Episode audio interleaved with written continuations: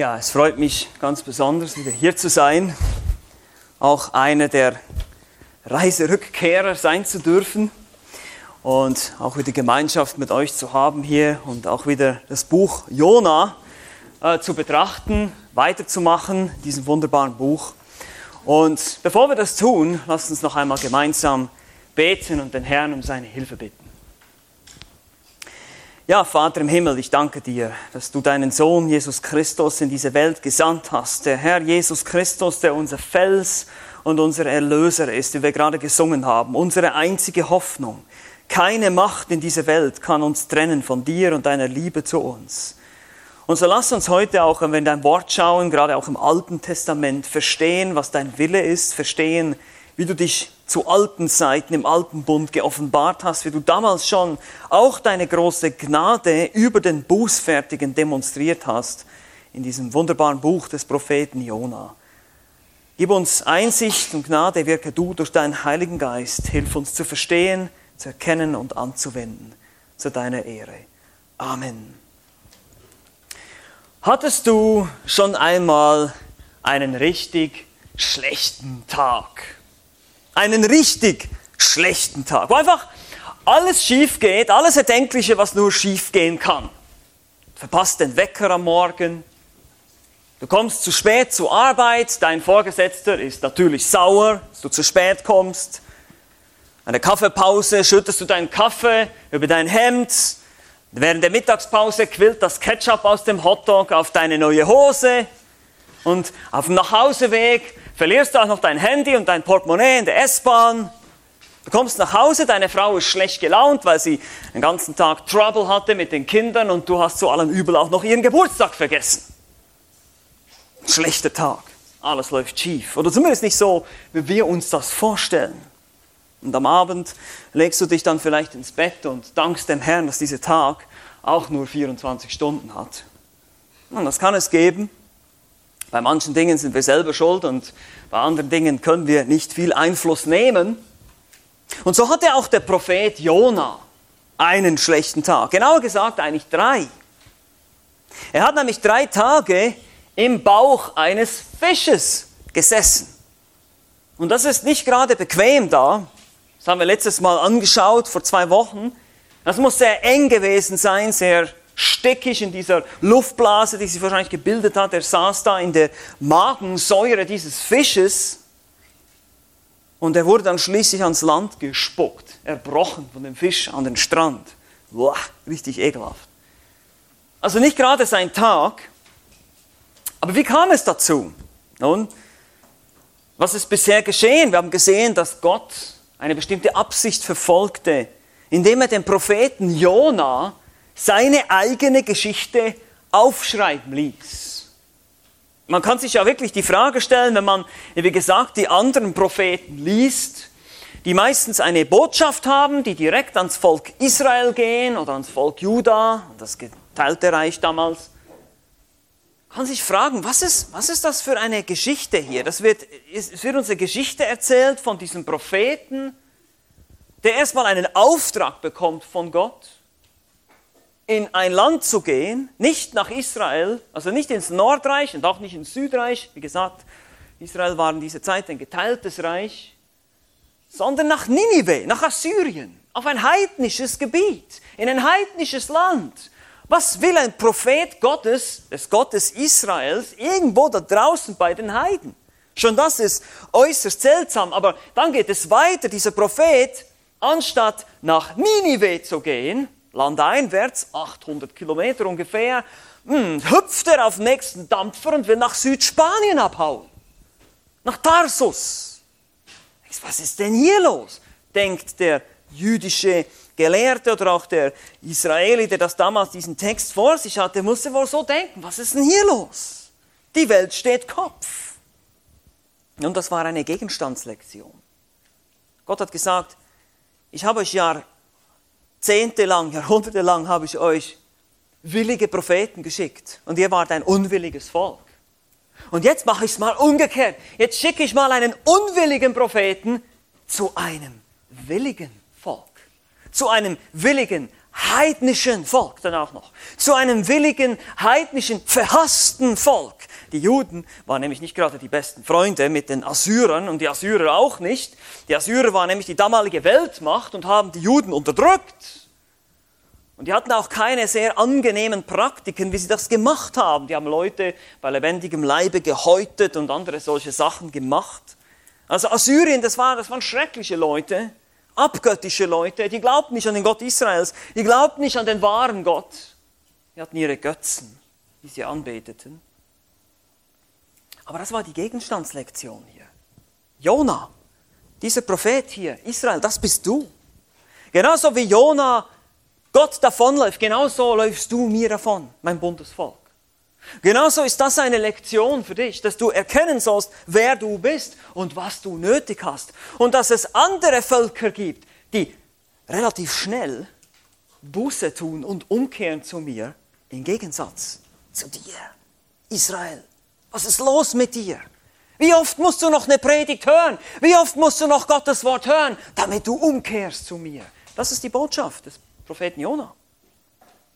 Das ist interessant, wir können das erst verstehen, wenn wir den, den Kontext verstehen, die, die Herrschaft des Königs Jerobeams, des Zweiten, der politisch zwar äh, erfolgreich war und die Macht ausbauen konnte, aber eben gesagt, geistlich war das Volk im Niedergang. Vor allem das Nordreich hatte keinen einzigen König, der gerecht war und so steckte Israel in einem sogenannten synkretistischen Gottesdienst, also ein Gottesdienst, in dem zwar noch Gott angebetet wurde, der wahre Gott, aber auf eine falsche Art und Weise, nämlich mit zwei goldenen Kälbern, eins im Norden, eins im Süden, angebetet. Und so sollte Israel aufwachen es war ein widerspenstiger Zeuge. Sie sollten Zeugen sein in der Welt für die Herrlichkeit Gottes, aber mit ihrem Götzendienst waren sie ein schlechtes Zeugnis. Und so sollte der Prophet nach Ninive gehen und dort diese Botschaft weitergeben. Aber er tat es nicht, er ging in die andere Richtung und so schickte Gott einen Sturm aufs Meer. Oh ja, und sie kamen in Seenot und die Seeleute riefen alle ihre Götter an. Ist interessant, Jona, was macht er? Er schläft. er schläft im Boot. Und der Kapitän muss ihn wecken und sagen, steh auf und ruft deinen Gott an. Was macht er? Er sagt ein Glaubensbekenntnis auf. Ich bin ein Hebräer. Ich glaube an den Herrn, an Jahwe, der Gott, der Himmel und Erde und das Meer gemacht hat. Echt jetzt? Das Meer? Und du versuchst auf einem Boot übers Meer zu fliehen, Jona? Ist das dein Plan? Vor, vor dem Gott, der das alles erschaffen hat? Und so erschrecken diese Seeleute. Und dann sagt Jona, werf mich übers, über Bord. Sie werfen ihn über Bord und wir sehen, dass er dann fast im Meer ertrinkt. Das haben wir letztes Mal auch gesehen, Kapitel 2. Aber Gott sendet ein U-Boot, einen großen Fisch, der ihn verschluckt und ihm eigentlich letztlich das Leben rettet. Und so hat er Zeit nachzudenken und Buße zu tun im Bauch dieses Fisches. Und so endet die Geschichte im Kapitel 2 am Ende in Vers 11, dass der Fisch Jona ans Land spuckt. Und jetzt sind wir wieder da, wo wir angefangen haben. Ich habe euch letztes Mal gesagt, dass das eigentlich unnötig gewesen wäre, wenn Jona von Anfang an gehorsam gewesen wäre, wären Kapitel 1 und 2 gar nicht notwendig. Hätten wir gleich bei Kapitel 3 beginnen können. Weil wenn wir jetzt Kapitel 3 aufschlagen, schauen wir uns diesen Text an, dann sehen wir, das Spielchen beginnt jetzt von vorne. Er ist wieder genau da, wo er angefangen hat. Es ist interessant zu sehen, dass Gott ihn wirklich begnadigt hat. Er hat wirklich Buße getan. Sein Wille ist jetzt Gottes Wille. Naja, fast. Wir werden noch sehen, dass es leider immer noch nicht ganz der Fall ist. Aber hier zumindest, wir sehen nämlich keine Zurechtweisung. Wir sehen keine Schelte von Gott, keine Ermahnung. Wir sehen nur eine geduldige Wiederholung. Also Jonah zum zweiten Mal. Seht ihr das hier, wenn ihr Kapitel 3 aufschlagt? Kapitel 3, Vers 1 heißt es, und das Wort des Herrn erging zum zweiten Mal an Jona, folgendermaßen. Also hier dieses zweite Mal, ja, das unterscheidet es vom ersten Mal. Das Wort des, Herr, des Herrn erging an Jona, heißt es in 1, Vers 1, und jetzt hier ist es zum zweiten Mal. Und dann lesen wir in Vers 2, mache dich auf, also hier wieder dieses Verb, komm, steh auf, geh nach Ninive, kum, lek, im Hebräischen genau die gleichen Worte. wie auch schon der Schiffskapitän zu ihm gesagt hat, steh auf, wie er schon zum ersten Mal gesagt hat, steh auf, das ist irgendwie so ein Schlüssel, so das ist ein kleines Wortspiel. Das werden wir noch sehen, auch in Kapitel 3. Mache dich auf, steh auf und geh nach Ninive, in die große Stadt, und verkündige ihnen die Botschaft, die ich dir sagen werde. Ein bisschen anders. Spricht jetzt hier nicht mehr von der Bosheit. Die Betonung liegt jetzt auf dem Verkündigen. Geh jetzt dahin und verkündige ich werde dir noch sagen, was du verkündigen sollst. Nun, wie gesagt, er hatte ein bisschen Zeit, weil es war von da, wo er jetzt war, bis, also von Israel ungefähr 800 Kilometer bis nach Ninive. Damals gab es keine Autobahn. Wir sind jetzt gerade aus der Schweiz hierher gefahren. Es sind 850 Kilometer von Winterthur.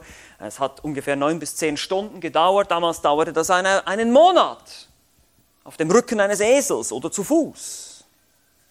Also scheint der Prophet jetzt zu gehorchen und geht in diese Richtung. Da machte sich Jona auf, heißt es in Vers 3, und ging nach Ninive. Wir haben letztes Mal schon gehört, wie kriegt man die Aufmerksamkeit eines Esels, indem man ihn schlägt mit einem Ziegelstein. Boom! Das ist genau das Thema hier. Jetzt endlich ist Jona aufgewacht. Jetzt endlich hat Gott seine Aufmerksamkeit. Jetzt will er nicht mehr fliehen. Jetzt will er sich nicht mehr verstecken. Jetzt läuft er nicht mehr davon. Jetzt will er tun, was Gott sagt. Er hat nun seinen Ziegelstein an den Kopf gekriegt. Und er wird sicherlich nochmal schnorcheln gehen wollen oder als Magensonde enden eines Fisches. Er weiß, was Gott sonst noch alles schicken wird, also gehe ich lieber mal dahin. Wie gesagt, Vers 3, Jona machte sich auf, ging nach Ninive nach dem Wort des Herrn, heißt es hier. Ninive war aber eine sehr große Stadt vor Gott, drei Tage Reisen groß. Ninive war eine Riesenstadt, vor allem auch für damalige Verhältnisse. Die Wortwahl ist deutlich, eine, eine sehr große Stadt vor Gott. Im hebräischen Denken ist alles, was groß ist, hat irgendwas mit Gott zu tun. Wörtlich eine gottgroße Stadt hier, wörtlich ist die Idee. So wie zum Beispiel die Berge Gottes im Psalm 36. Sie hat einen Durchgangsweg von drei Tagen, das ist deutlich genug. Und historischen Aufzeichnungen gemäß heißt es, dass die Stadt ungefähr einen Umfang von 100 Kilometern hatte. Nun kam also Jona in diese Stadt hinein und das heißt es in Vers 4, und Jona fing an, eine Tagereise weit in die Stadt hineinzugehen. Nun, seine Ankunft in diese Stadt war wohl gerade nicht sehr undramatisch. Wir können uns das vielleicht nicht so vorstellen in unserer heutigen Kultur, wenn wir jetzt hier in Europa rumreisen, eben nach 800 Kilometer äh, nach Süden fahren. Wenn ich jetzt eben an unsere Schweizreise denke, wir kommen nach Winterthur oder nach Zürich, da guckt uns keiner schräg an, weil wir irgendwie komisch oder seltsam gekleidet sind. Aber damals war das so. Man hat die Leute sofort erkannt an ihrer Kleidung, die war anders als die der Israelis. Auch hat er wohl etwas gebleichte Haut von seiner Zeit im Magen des Fisches. Und es gibt sogar Aufzeichnungen und Gelehrte denken, dass Gott dieses Volk auch noch auf eine andere Art vorbereitet hat. Nämlich gab es kurz vor Jonas Ankunft in Ninive wohl auch noch eine Sonnenfinsternis, circa 763 vor Christus. Und nach mesopotamischem Glauben bedeutete das den Tod des Königs oder zumindest große Hungersnöte und Katastrophen. Auch sagen andere Gelehrte, dass die Niniviten eine Gottheit verehrten, eine Fischgöttin, Nanshe. Und wenn man diesen Bericht von Jona gehört hatte, was sich sicher auch mal rumgesprochen hat, dass er von einem Fisch verschluckt, wieder ausgespeit wurde, kann man sich vorstellen, wo, dieses, wo diese Nachricht nach Ninive kam, mit der Sonnenfinsternis in der Kombination. Jetzt müssen wir aufpassen. Also Gott hat die Herzen vorbereitet, dieser Menschen. Er hat bereits an ihnen gearbeitet und er wusste, der Prophet würde ihm zuerst davonlaufen, er würde dann vom Fisch verschluckt werden müssen. Das war alles Gottes Plan. Trotzdem, Jona menschlich gesehen, war verantwortlich für sein Handeln. Er hätte es nicht tun müssen. Auch wurde der babylonische Gott Dagon wohl verehrt, der ebenfalls ein Fischgott war. Nun, das bereitete Jona sicherlich einen eben nicht unspektakulären Eingang in die Stadt. Er ging also eine Tagesreise hinein und verkündigte seine Botschaft. Und die sehen wir in Vers 4, in der zweiten Hälfte. Er rief und sprach, noch 40 Tage und Ninive wird zerstört. Nun, die aufgezeichnete Botschaft ist kurz. Wir wissen nicht genau, ob er noch mehr gesagt hat. Es ist auch mehr eine Warnung, nicht unbedingt eine Prophezeiung. Ja, wir sehen es hier wieder so formuliert, noch 40 Tage und Ninive wird zerstört, aber offenbar haben die Leute verstanden, dass es noch eine Möglichkeit zur Umkehr gibt. Warum wohl 40 Tage? Warum nicht gleich? Wenn das so böse Leute waren, so schreckliche Menschen, dann hätten sie das Gericht ja sicherlich sofort verdient, aber Gott gibt ihnen eben noch 40 Tage Zeit, Bedenkzeit. Meine Lieben, das ist immer wunderbar zu sehen, dass Gott Gericht ankündigt. Manche Leute empfinden das als etwas Schlechtes, ja, wenn wir als Christen auch von der Hölle sprechen, von der ewigen Strafe in der Hölle. Aber ich sage immer, das ist doch Gottes Gnade, dass er uns das überhaupt mitteilt. Dass er uns warnt vor dem Gericht und sagt, hey Leute, es kommt ein Gericht und ich werde euch richten. Ich werde eure Werke bewerten. Und wenn ihr nicht Vergebung eurer Sünde habt, dann werde ich euch bestrafen müssen. Das ist Gottes Liebe und Gottes Gnade, die dadurch zum Ausdruck kommt. Dass er Gericht ankündigt und dass er diesen schrecklichen Assyrern hier die Chance gibt, 40 Tage Bedenkzeit zum Umkehren. Das ist Gottes Gnade für den Bußfertigen. Es ist wie gesagt eine Warnung. Botschaft ist sehr kurz und sparsam. Wie gesagt, könnte sein, dass er mehr gesagt hat, aber angesichts der Motivation des Propheten, was wir dann auch im Kapitel 4 sehen werden, eigentlich selber im Inneren nicht wirklich sich wünschte, dass die Niniviten umkehren würden, Buße tun, gerettet werden, sein Wille war zwar Gottes Wille in diesem Moment, aber eben leider doch noch nicht ganz. Es ist wie dieses, dieses Kind, wenn man dem Kind sagt, setz dich und es setzt sich hin, aber im Herzen steht es immer noch. Ja? Das ist manchmal so. Im Herzen können wir immer noch rebellisch sein. Auch wenn wir äußerlich vielleicht das machen, was Gott uns sagt, können wir innerlich immer noch denken, hm, eigentlich will ich das gar nicht.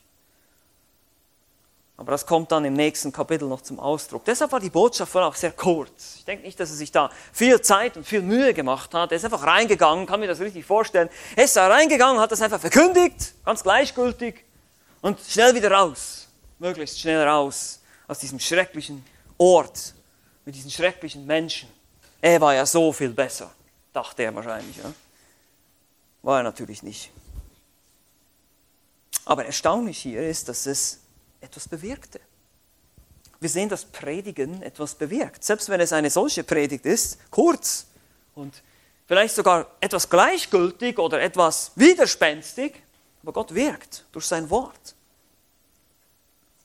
Gott selbst bewirkte dieses Wunder. Wir lesen in den Versen 5 bis 9 eine ausführliche Beschreibung der Buße der Niniviten. Lest euch das vor. Und die Leute von Ninive glaubten Gott. Das war das Erste, sie glaubten. Und sie riefen ein Fasten aus und legten Sacktuch an, vom größten bis zum kleinsten unter ihnen. Und das Wort gelangte bis zum König von Ninive, und er stand von seinem Thron auf, legte seinen Mantel ab, hüllte sich in Sacktuch und setzte sich in die Asche. Und er ließ ausrufen und sagen in Ninive auf Befehl des Königs und seiner Großen, Menschen und Vieh, Rinder und Schafe sollen nichts genießen, sie sollen weder weiden noch Wasser trinken, sondern Menschen und Vieh sollen sich in Sacktuch hüllen und mit aller Kraft zu Gott rufen und sollen umkehren, jeder von seinem bösen Weg und von dem Unrecht, das an seinen Händen klebt. Vers 9. Wer weiß, Gott könnte anderen Sinnes werden, es sich gereuen lassen und ablassen von seinem grimmigen Zorn, so dass wir nicht untergehen. Tatsächlich, das Unfassbare geschah. Diese Heiden. Und wir, wir müssen uns wirklich hier in, die, in das Denken der Juden, diese Feinde Gottes, ja, aus seiner Sicht, aus Jonas Sicht, aus Sicht der Israeliten, das sind Feinde, das sind unsere Feinde. Diese Leute, diese schrecklichen, diese Terroristen, diese gemeinen Leute, diese schrecklichen Unterdrücker, sie glauben Gott. Sie vertrauten, sie glaubten die Botschaft. Und das drückte sich dann gleich auch in ihren Taten aus. Sie riefen ein Fasten aus, heißt es. Das ist ein Ausdruck der Demütigung und der Reue. Sie zogen Sacktuch an, die Kleidung der Armen oder Trauernden in der damaligen Zeit. Ein raues Kleid aus Ziegenhaaren. Sehr unbequem, es juckt und beißt überall, aber auch ein Zeichen der Demütigung. Asche aufs Haupt, das haben die Juden oft auch gemacht. Und selbst der König, heißt es hier in Vers 6, der König der Stadt, ist bereit, sich zu demütigen. Er stand auf. Hier wieder dieses Verb, aufstehen. Dasselbe hebräische Verb, welches den, auch den Befehlen, den Propheten, steh auf, gegeben wurde, also wohl ein Wortspiel. seht ihr Israel, diese Juden, äh, diese Heiden, die reagieren, die, die machen, was ich sage, die tun sofort Buße. Das ist wieder die Botschaft hier an die, an die damaligen abgöttischen Israeliten. Wir müssen uns ja in den damaligen Kontext versetzen. Er steht auf. Er steht auf und legt seine königlichen Kleider ab und zieht sich ebenfalls dieses juckende Ziegenfell über und setzt sich in die Asche. Ein weiteres Symbol der, der Demütigung, der Trauer, der Reue. Aber dabei bleibt es nicht. Es geht ein Edikt durch die ganze Stadt. In den Versen 7 und 8, der König reagierte und machte es offiziell. Er wusste, die ganze Stadt soll sich demütigen. Dass die Tiere auch Sacktuch äh, anziehen sollen und fasten, das ist interessant, das ist ein typischer Brauch auch für die damalige Zeit.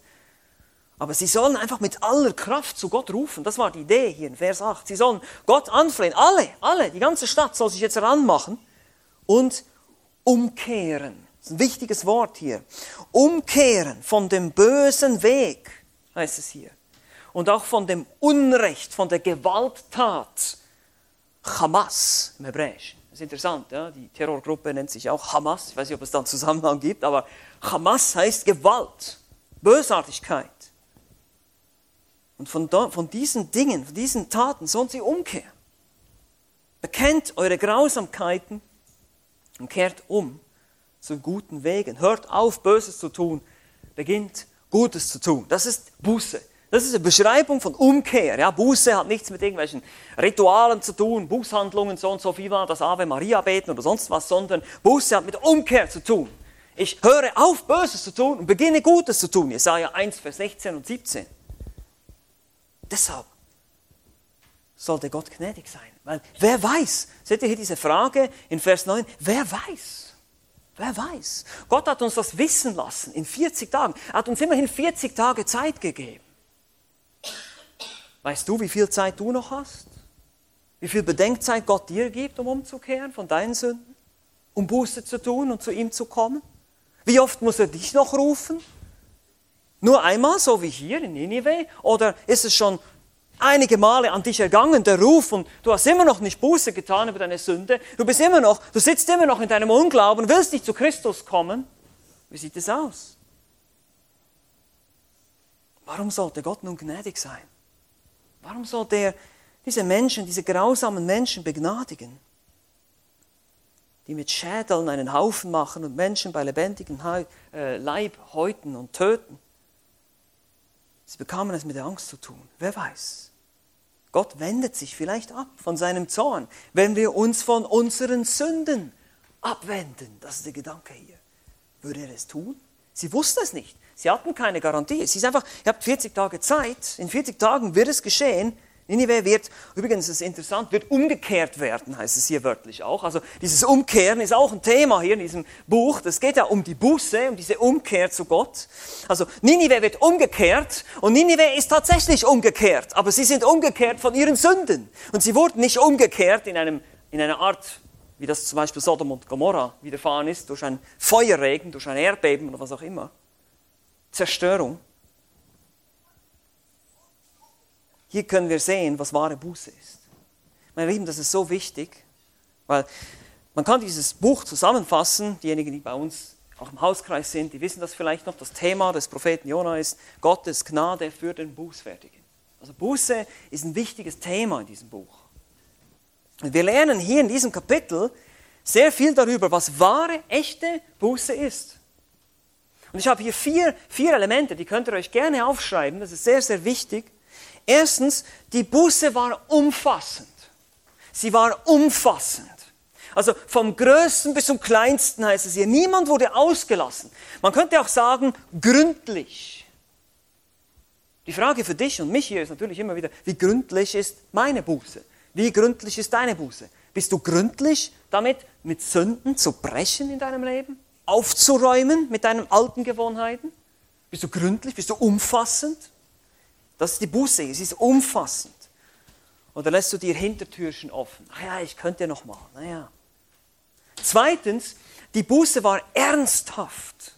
Wir sehen Sacktuch, Asche, Fasten. Diese Leute, die haben sich Mühe gegeben. Die haben nicht gesagt, ah, tut mir leid Gott, jetzt habe ich wieder gesündigt, sorry.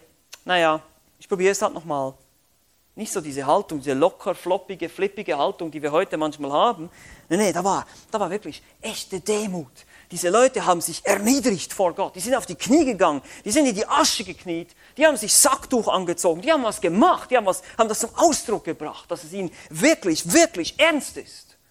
Die Buße war ernsthaft. Trauerst du? Weinst du über deine Sünde? Tut es dir weh im Herzen, wenn du gegen Gott sündigst? Ja, ja, wir sündigen alle, das weiß ich. Ich will hier nichts uns vormachen, wir sind nicht vollkommen, wir sind nicht perfekt, aber die Frage ist, wenn du dann Buße tust, tut es wirklich weh, tut es dir wirklich leid? Oder ist es so ein bisschen, naja, habe ich ja schon hundertmal, ist ja nicht so schlimm.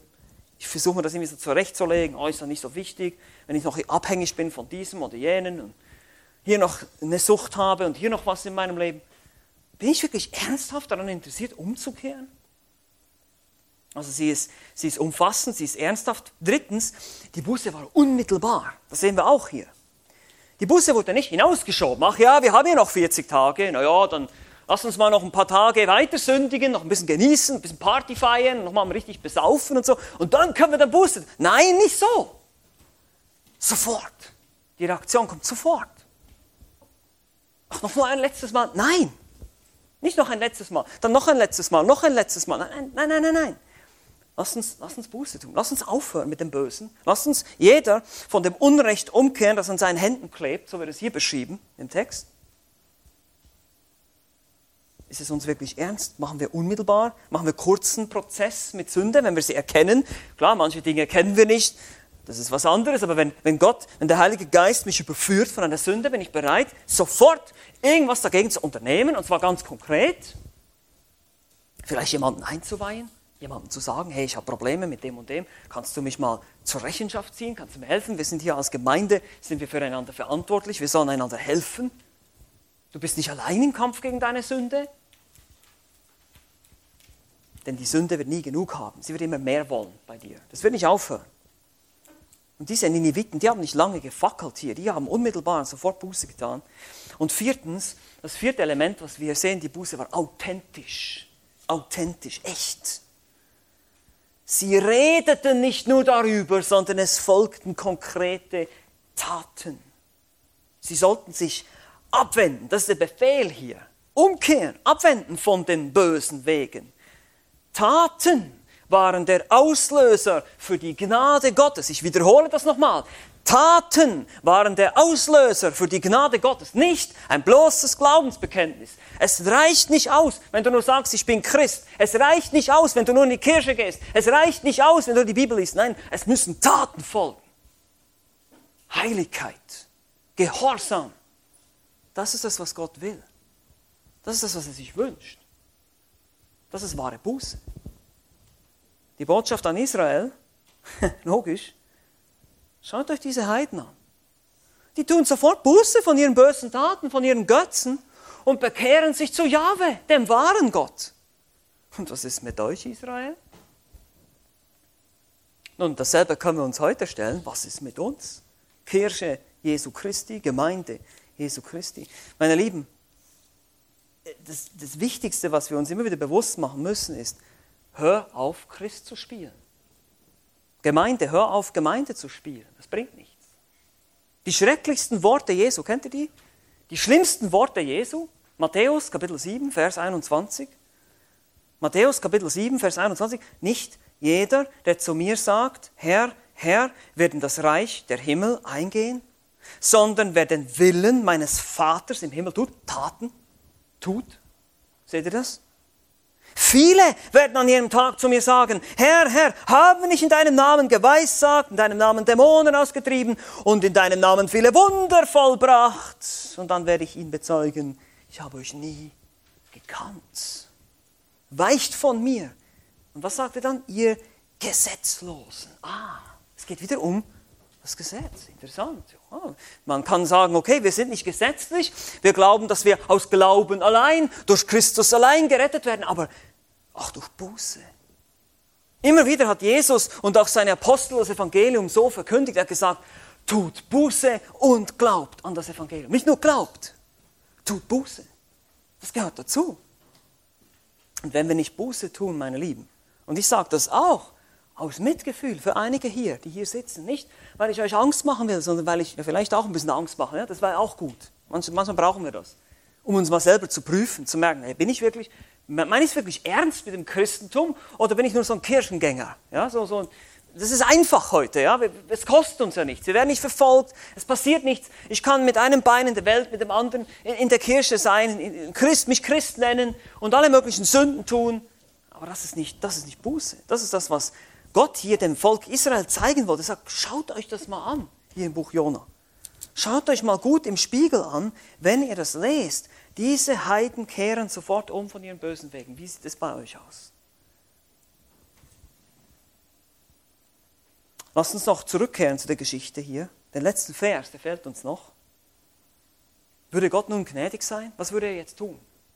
Wenn das alles sieht, würde er sich erbarmen? Vers 10. Und das ist die gute Nachricht. Das, meine Lieben, ist das Evangelium. Und Gott sah ihre was? Taten. Er sah ihre Taten, dass sie umkehrten von ihren bösen Wegen und ihn reute das Übel, das er ihnen angedroht hatte und er tat es nicht.